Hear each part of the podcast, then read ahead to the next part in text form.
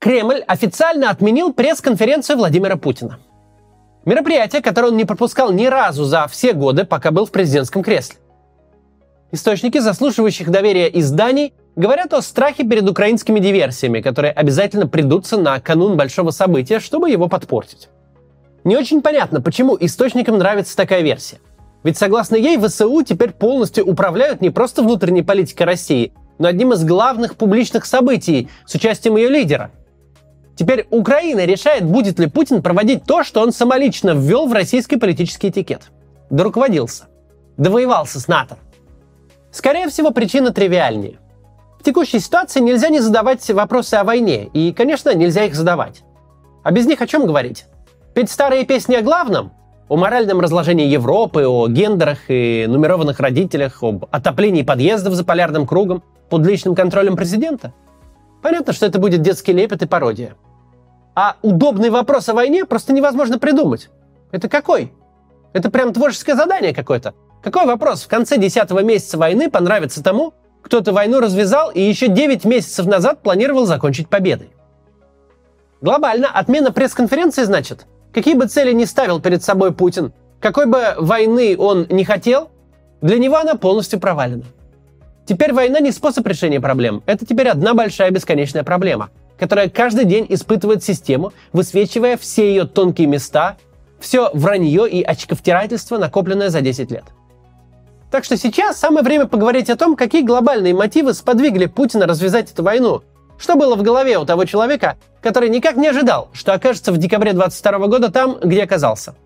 Таковых причин видится э, три. Разберем их по порядку.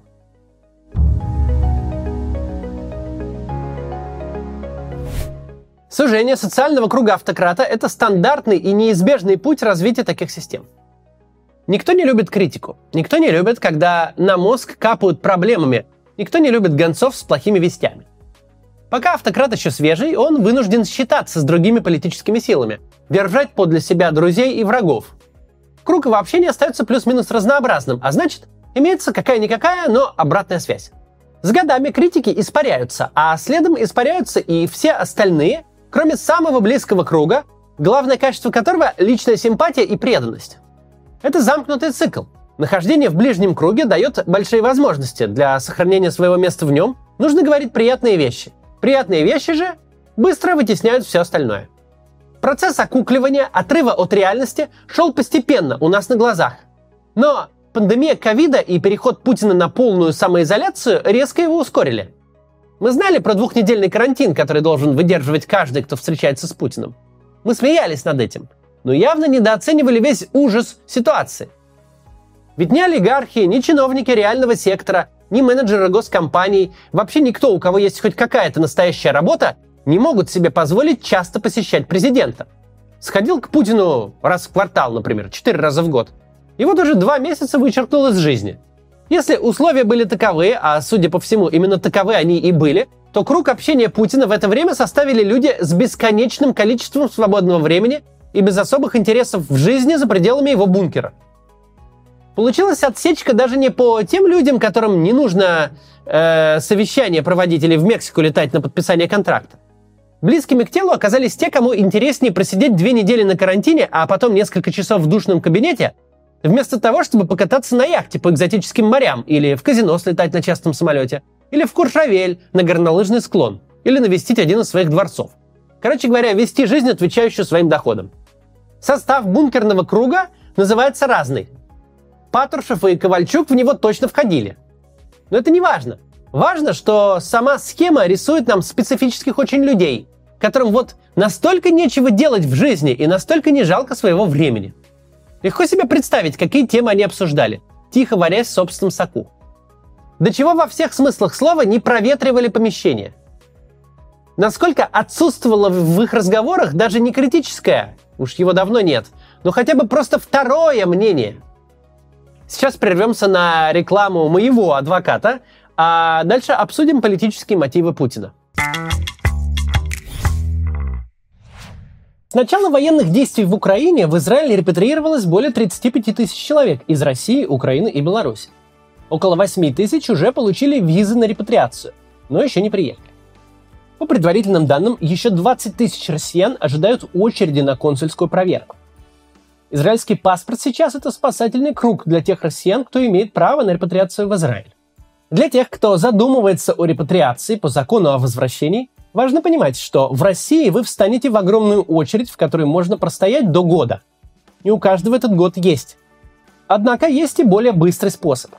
Прямо сейчас в Израиле действует временный порядок, ускоренный процесс репатриации для граждан России, Украины и Беларуси. Экстренная репатриация. Конечно, в этом случае вам придется доказывать свое еврейское происхождение и легализовывать членов вашей семьи, но уже прямо в Израиле, приехав как турист и находясь в безопасности. Но даже такая программа экстренной репатриации перестает быть стремительной и уже занимает несколько месяцев. А если вы следите за новостями, то уже наслышаны, что не ровен час программа может закрыться, а правила измениться. Сейчас, например, активная речь идет о том, чтобы внуки евреев перестали иметь право на репатриацию.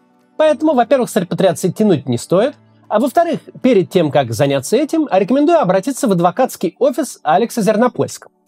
Его офис занимается полным спектром вопросов в сфере иммиграционного права в Израиле, начиная от самой репатриации и легализации членов семьи, заканчивая поиском решений в ситуациях с отказом консула или сложностями с доказательством отцовства и родства через ДНК. Я сам работаю с этим адвокатом. Он также сопровождает нашу команду и моих знакомых. По опыту скажу, с адвокатом гораздо проще, чем без – Номера WhatsApp офиса указаны в описании к этому видео. Вы можете заказать консультацию с 9 до 18 каждый день, кроме субботы, а написать можно в любое удобное время. Вам обязательно ответят. Итак, продолжим. Политический мотив. Он самый простой и самый очевидный, только лениво о нем не сказал. Впереди 2024 год, президентские выборы. Огромный стресс для любой авторитарной системы. Даже если забыть о правовых основаниях участия Путина в новых выборах, тех самых конституционных основаниях, полученных э, голосованием на пеньках, даже если забыть, что за вторые свои 12 лет у власти Путину особо нечем похвастаться, все равно остается элементарная усталость от бессменного президента. 24 года на манеже все те же. Один и тот же человек. Последние лет 10 как минимум, все его слова, все ответы на любые вопросы, все шутки и ужимки повторяются по кругу. Хотят ли люди в массе своей потратить следующие 6, а то и 12 лет, наблюдая, как этот пожилой человек стареет у всех на виду? Гнетающая какая-то идея. Будто всей страной живем в огромной коммуналке и каждый день прислушиваемся к звукам из комнаты старика-соседа, потому что пока тот не помрет, нас отсюда не расселят и никакой новой жизни не будет – как ни крути, но именно эта национальная идея и складывалась. Ждем, пока Бог его приберет, а дальше будем разбираться. Да, политическая система зачищена до основания, но выборы штука такая. Случиться может что угодно. Лукашенко вон в 2020-м удержался только благодаря Путину, а Путина кто будет спасать? Аннексия Крыма подарила Путину три с лишним года стабильности и заоблачных рейтингов – Молниеносная операция по захвату Киева, большая и мощная победа в центре Европы, обещала совсем иной масштаб поддержки. Типа, мы теперь не ждем всей страной, пока старик умрет, мы диктуем свою волю всему миру. Этот мотив не имеет смысла долго обсуждать, потому что он слишком на поверхности. Перейдем к самому интересному, к психологическому мотиву.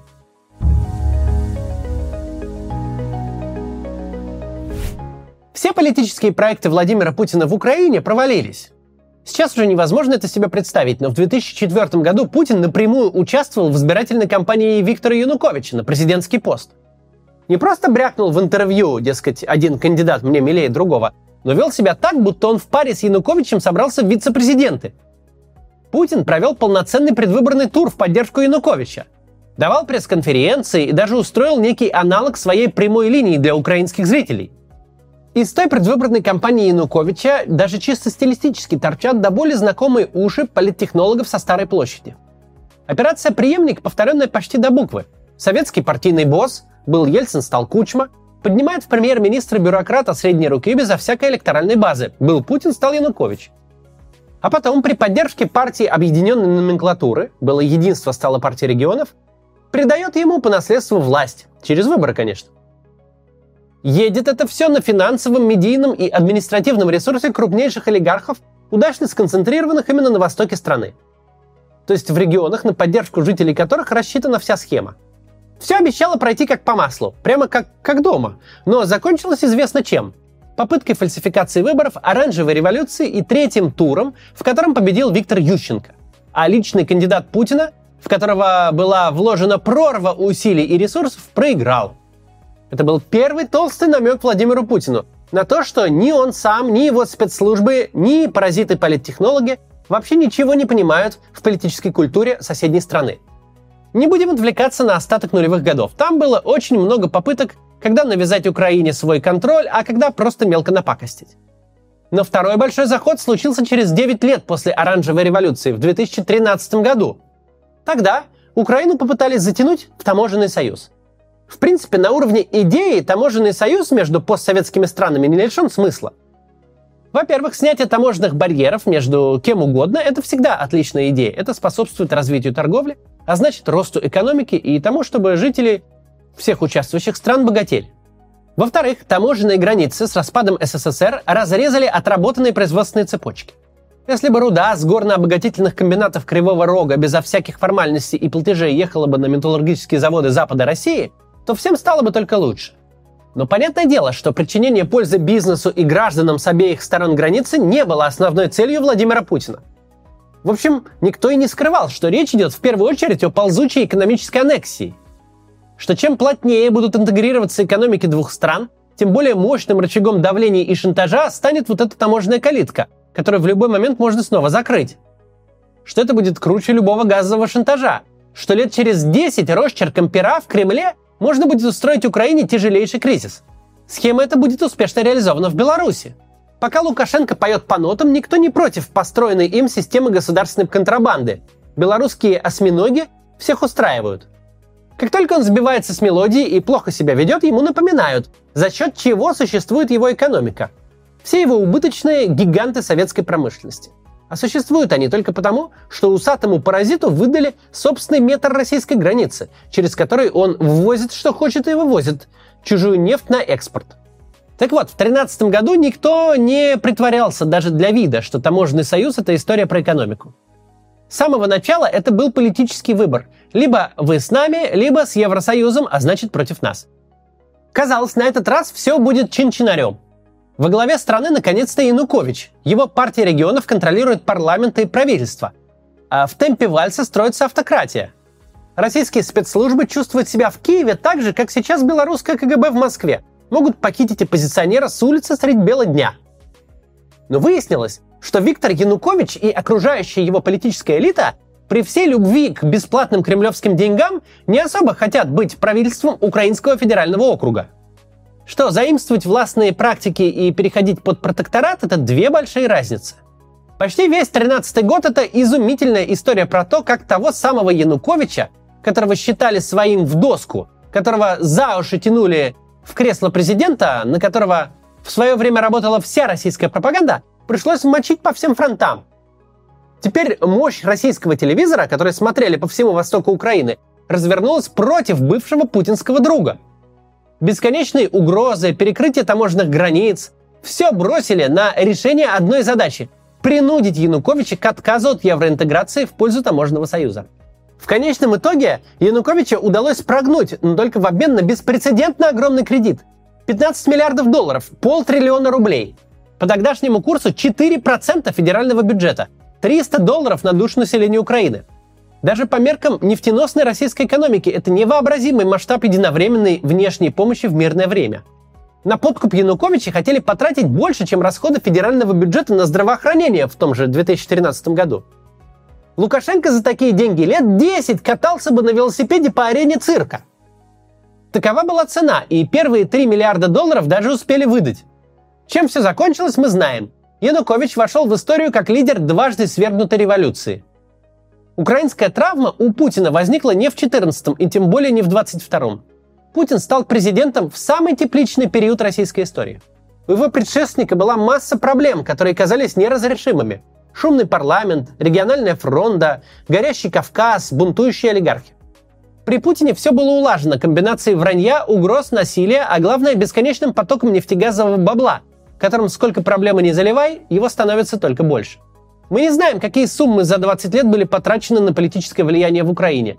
на финансирование партий, на подкуп политиков, на содержание лояльных СМИ, блогеров, активистов, на помощь олигархам. Это узнают уже только историки. Видимо, речь идет о десятках миллиардов долларов. И какой от этого выхлоп? А вот какой. Все усилия Путина дали результат обратный тому, чего он хотел добиться. Сложно это принять, но 2014 год это ведь тоже для Путина провал. Да, он замаскирован аннексией Крыма для него и его аудитории, но вообще-то сценарий Донецка и Луганска пытались провернуть по всему востоку и югу Украины. Предполагалось, что вот сейчас мы спичку поднесем, организуем отряды для захвата администрации, а дальше пойдет цепная реакция, и Украина разлетится на лоскуты. А чё, это же ведь не настоящее государство. Но в итоге удалось удержать только два областных центра с окрестностями, и то посредством прямой военной интервенции. 20 лет Путин терпит в Украине поражение за поражением, причем поражения максимально унизительные. 20 лет целые стада жуликов, вроде Суркова и Медведчука, выкачивают из него бабло на политическое порабощение Украины. И всякий раз оказывается, что никто из них даже примерно не представляет, как эта самая Украина устроена. Конечно, это одна из важнейших причин войны. Накопленное унижение. Столько бабла и усилий, и на выходе ты на целую эпоху дальше от цели, чем в том самом 2004 году, когда мог кому-то помочь на президентских выборах. И вот хочется уже одним ударом раз и навсегда.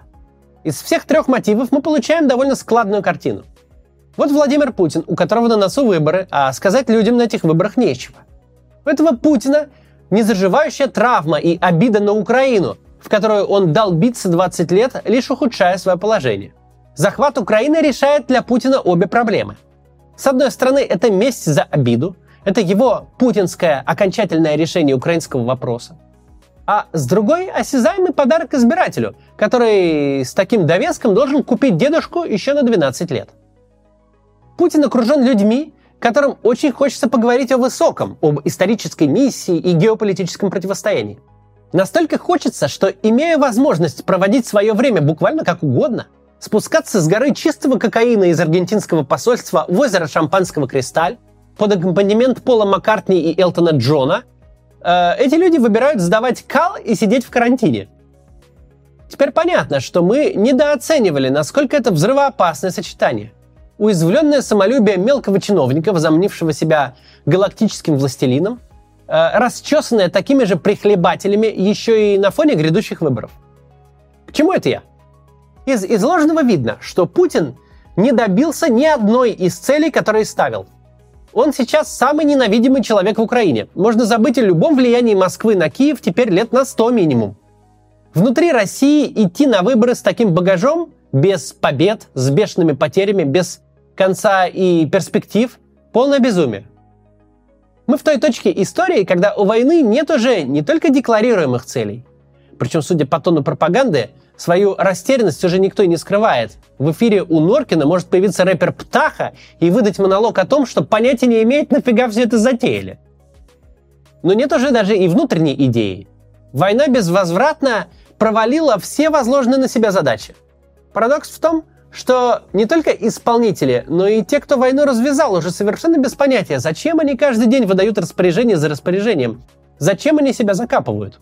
Причем отдают себе в этом отчет, Отсюда и побег от журналистов, отсюда и отмена привычного и любимого формата, в котором Путин 20 лет был как рыба в воде. Ведь даже вопрос не о провалах, а просто об образе победы не подлежит ответу. И уже даже не потому, что страшно этой победы не достичь, и всегда нужно оставить пространство для маневра, а потому что победы просто не существует. Никакой исход уже не только не принесет пользы, он даже не приблизит обратно к 23 февраля. Вот так вот. Доуправлялись. До завтра.